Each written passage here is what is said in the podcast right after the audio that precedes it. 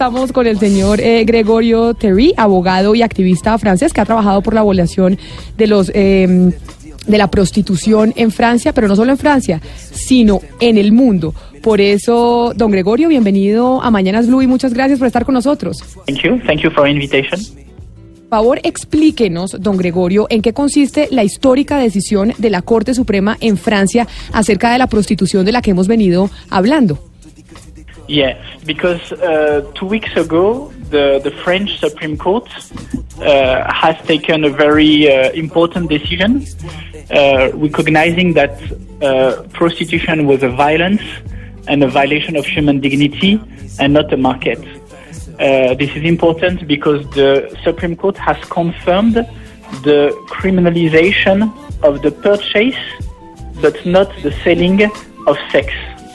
And the Supreme Court has recognized that the aim of the French legislation, which criminalizes the purchase of sex, so the sex buyers, but decriminalizes prostituted persons, uh, is a legitimate legislation because it aims at attacking the profits of pimps uh, and traffickers. Pues Camila, Gregorio nos cuenta que hace más o menos dos semanas la Corte Suprema Francesa tomó una decisión muy importante y fue reconocer a la prostitución como algo violento y que vulnera la dignidad humana y no como una actividad del mercado. Nos cuenta que esto es vital porque así se confirma la criminalización de la compra y de la demanda de servicios sexuales y no de la venta. Dice además que es muy valioso que el espíritu de la ley francesa lo crea así, porque de esta forma se pueden atacar las ganancias de los traficantes y auspiciadores de negocios sexuales. Pero yo quisiera saber por qué para usted la prostitución no puede ser considerada una actividad eh, económica como cualquier otra. Por ejemplo, como vender un automóvil, un carro u ofrecer servicios financieros. Well, actually, in theory, in theory, yes, I can agree that prostitution is related to economy because it's paying for sex. But the question is, is it a legitimate economic activity? And our opinion is that prostitution can never be a legitimate economic activity because prostitution is also a sexual violence. Prostitution is not only a market, it's the repetition of sex acts which are imposed by the power of money, by the economic constraint. So prostitution is economic and sexual exploitation. It's not a job, it's not a work, it's a form of economic and sexual exploitation where women are entitled to uh, sacrifice their intimacy, their sexuality, uh, to serve the, the male privilege uh, of men who pay for sex. Pues Gonzalo, Gregorio dice que en teoría, en teoría, él reconoce que la prostitución está relacionada con la economía porque es pagar por sexo. Así, tal cual nos dice él. Pero también, pues dice que la cuestión es que si esta es una actividad económica legítima. La opinión de él es que esto nunca puede ser así, porque la prostitución significa violencia sexual. Prostitución es la imposición y repetición de actos sexuales impuestos por el poder del dinero. Es explotación sexual y económica, es lo que nos dice él. Esto no puede ser considerado un trabajo. Dice que la mujer vende su intimidad por los privilegios del hombre, del hombre que paga por sexo.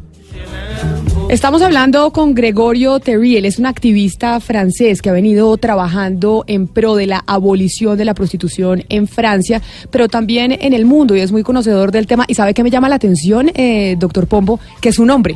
Uno pensaría que esta es una actividad liderada por mujeres y me parece maravilloso que un hombre esté trabajando para decir, oiga, no, si hay que castigar a los hombres que pagan por sexo que ofrecen pagar por sexo y eso me parece fundamental. No se castiga a la mujer, no se castiga a la oferente del sexo, sino al demandante del sexo. Maravillosa decisión Pero- de la- del Consejo Constitucional francés. Pero además... y de es- este líder, claro, sí. Claro, porque los hombres, eh, siempre se piensa que el trabajo por los derechos de las mujeres, por la dignificación de las mujeres, lo tienen que, quienes toman la vocería somos nosotras mismas y no los hombres. Y los hombres también tienen que tener esa vocería porque al final, pues somos todos parte de una misma sociedad. Pero ya dejo el Sin la y más le- mínima duda, no, no, y se lo coayuvo, como decimos los abogados, no, sin la más mínima duda, usted está en lo cierto a mi modo de ver. Pero preguntémosle al- a, a don Gregorio eso, ¿por qué razón debe ser castigada por ley la persona que compra un servicio sexual y no la persona que lo ofrece. Es decir, ¿cuál es la diferencia? ¿Por qué ellos trabajan en pro de que se castigue a quien paga por sexo? Yeah, it's it's a very important question. The we believe that the buyer should be criminalized, but not the seller, and I tell you why. Because the reality is that there is a very important imbalance of power between the person who buys and the person who sells. The women in prostitution are among the most vulnerable and the most discriminated in society. Uh, they belong to the most discriminated groups like the, the migrant women, the victims of forced displacement, the victims of prior sexual violence, etc. So if they end up in prostitution, it's not the result of a true choice. It's because they have no alternative, they have no other choice, they have uh, no uh, alternative economic incomes. So the one who has a choice and a power is the buyer. The buyer chooses to impose sex by the financial constraint. But the prostituted person doesn't choose. She has no other choice. If she wants to survive, if she wants to live, if she wants to pay her bills, if she wants to feed her children, uh, she has no alternatives. And that's why we believe that in prostitution, those who pay. Camila, pues Gregorio dice que es una pregunta muy importante. Cree que debe ser criminalizado el comprador y no el vendedor. Y esto lo defiende diciendo que la realidad es que hay un desbalance de poder muy grande entre la persona que ofrece sexo y la que lo compra. Dice que las mujeres que trabajan en la prostitución hacen parte de los sectores más vulnerables y discriminados de la sociedad. Eh, ellas pertenecen a grupos migratorios, a grupos que sufrieron desplazamiento. Y pues esto termina en la prostitución, las lleva a prostituirse. No fue por su propia decisión, es porque no tuvieron alternativa. Entonces, pues nos dice él, la persona que tiene el poder y la opción de decidir finalmente es el comprador. Es el comprador el que constriñe a la vendedora con su dinero y su poder. La prostituta no tiene otra opción. Por eso, él cree que aquellos que pagan por sexo son abusadores. Agrego además, Camila, que me encanta que estemos escuchando la agrupación Ocus Pocus, referente del soul eh, de Francia, para acompañar esta muy buena noticia y, esta conversación que tenemos con el señor Gregorio. Por cierto, señor Gregorio, siguiendo en la línea de mi compañera Camila Zuluaga, ¿por qué usted, como hombre, ha decidido trabajar y pelear por este proyecto en su país? Yeah, because I, I believe, I mean, I believe in sexual liberation. Uh, I want uh, sexuality to be free. So I don't want a world where sex is imposed by the financial pressure or by the physical pressure or by the moral pressure. I want a world where sexu- se- sexuality is liberated and sexuality cannot be liberated if men are entitled to impose sex with their money. So uh, I believe deeply personally that it's a huge violence to be uh, in a situation of prostitution, and I don't want men to be uh, the abusers and the perpetrators of this violence. Pues Gonzalo, Gregorio nos dice que él cree en la libertad sexual. Dice que el sexo es libertad, es liberación y que de ninguna manera puede ser algo impuesto, algo pagado por poder y dinero. Que cree muy hondamente que hay una gran violencia en eso de pagar por sexo y no quiere que los hombres sigan siendo los abusadores y perpetradores de esta clase de violencia. Qué maravilla escuchar al señor Gregorio Thierry, activista francés, trabajando en pro de la abolición de la prostitución. Don Gregorio, muchas gracias por habernos atendido aquí en Mañanas Blue y felicitaciones por este gran logro en su país, en Francia, después de la decisión de la Corte. Feliz mañana para usted. Thank you so much. Bye. Y precisamente ahora para venirnos de Francia y no quedarnos allá, vengámonos a Colombia, a nuestra realidad. Porque yo no sé si usted se acuerda, doctor Pombo, que hablamos eh, sobre la tutela que puso la dueña de un bar, eh, Barlovento, en Chinácota. ¿Cómo no? En Claro, Santander, sí, Chinácota, señora. Santander. Ayer la Corte Constitucional de nuestro país se pronunció precisamente sobre esa tutela, pero para hacerle un poco de memoria a los oyentes y ayudarles, los vamos, les vamos a recordar lo que tratamos ese 19 de noviembre, el año pasado. El año pasado hablamos y tuvimos ese debate sobre la prostitución, pero basados en esa tutela que puso la dueña de ese eh, burdel o de ese bar en Chinácota, Santander. Colombia está al aire. Eso las novenas se va a la rama judicial de vacaciones. Tienen la responsabilidad de resolver una tutela que puso la dueña de un prostíbulo en Chinácota, en norte de Santander. De- dice que se le estaba violando el derecho al trabajo y que por eso pone la tutela para que no pueda la alcaldesa de Chinácota, en norte de Santander, cerrarle el prostíbulo. Nelcy Delgado es la dueña de la taberna Barlovento. por la razón es que me están quitando el derecho al trabajo. Y nosotros tenemos muchos años de tener este negocio. Y eso viene de mis padres. Y ya eso es, eh, ya mis padres murieron y seguimos los hijos. En ningún momento estoy eh, dañando a la, a, a la escuela.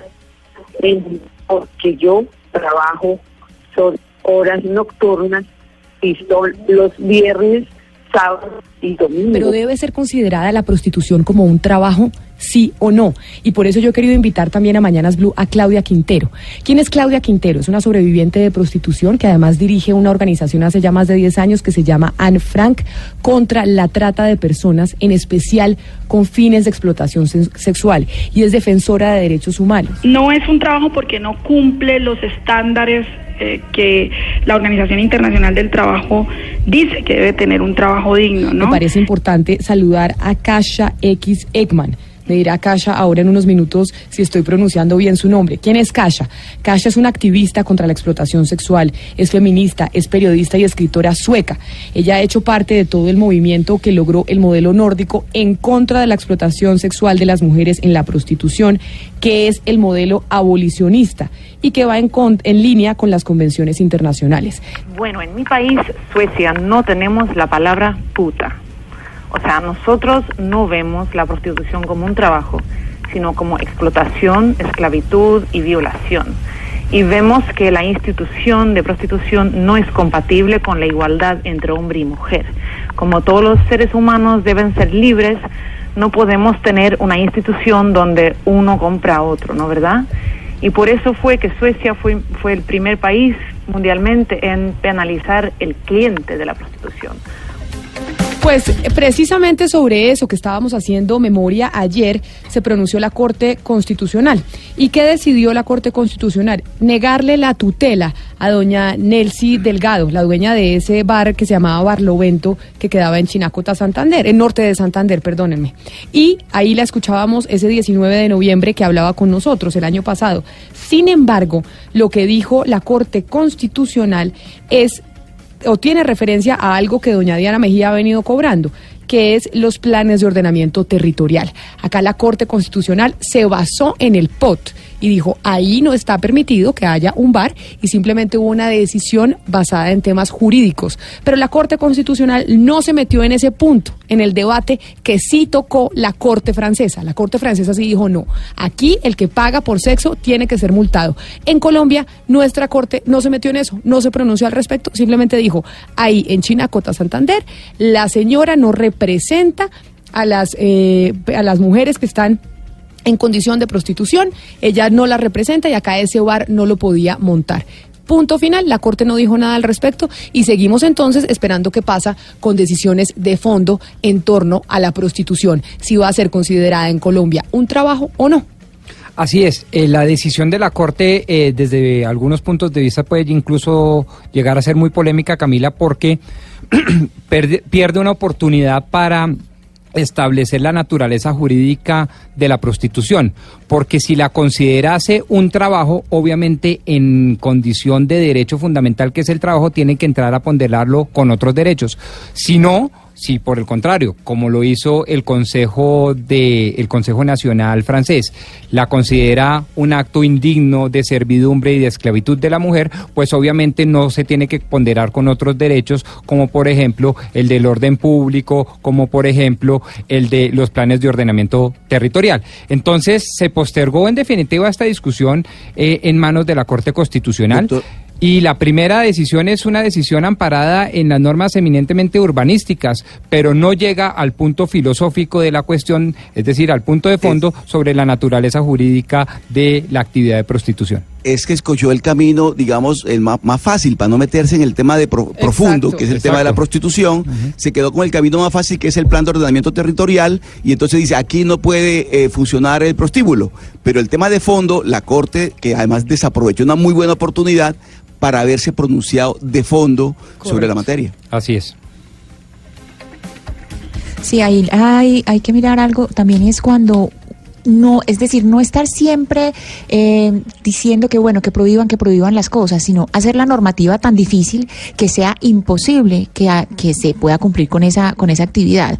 Digo esto no solamente con respecto eh, a estos prostíbulos, sino mm, digamos con respecto a las corridas de toros. No se trata de prohibir, sino de que las normas sean tan difíciles, que las pongan tan complicadas, que sea imposible que se haga la actividad. Por ejemplo, eh, qué, sé yo, impuestos, tipos de, de regulación, como lo que, lo que hizo ahora la Corte, que es el POT. Es decir, acorralar la, la actividad de manera que no se prohíba, pero que también sea supremamente difícil poderla llevar a cabo. Ahí está pues la decisión de la Corte que en cierta medida hizo Poncio Pilatos. No sé, sí, Poncio Pilatos. En muchos temas la Corte hace eso. Dice, ay no, no nos vamos a meter en estas eh, Honduras y simplemente fallamos lo que, o sea, no generó jurisprudencia, simplemente se basó en el uso del suelo y ya. 11 de la mañana, 30 minutos, ya regresamos aquí a Mañanas Blue porque vamos a hablar, ¿sabe qué, Pombo? De los insultos. Porque ahora, como los insultos se han puesto tan de moda por cuenta de las redes sociales, hay toda una iniciativa referente al tema.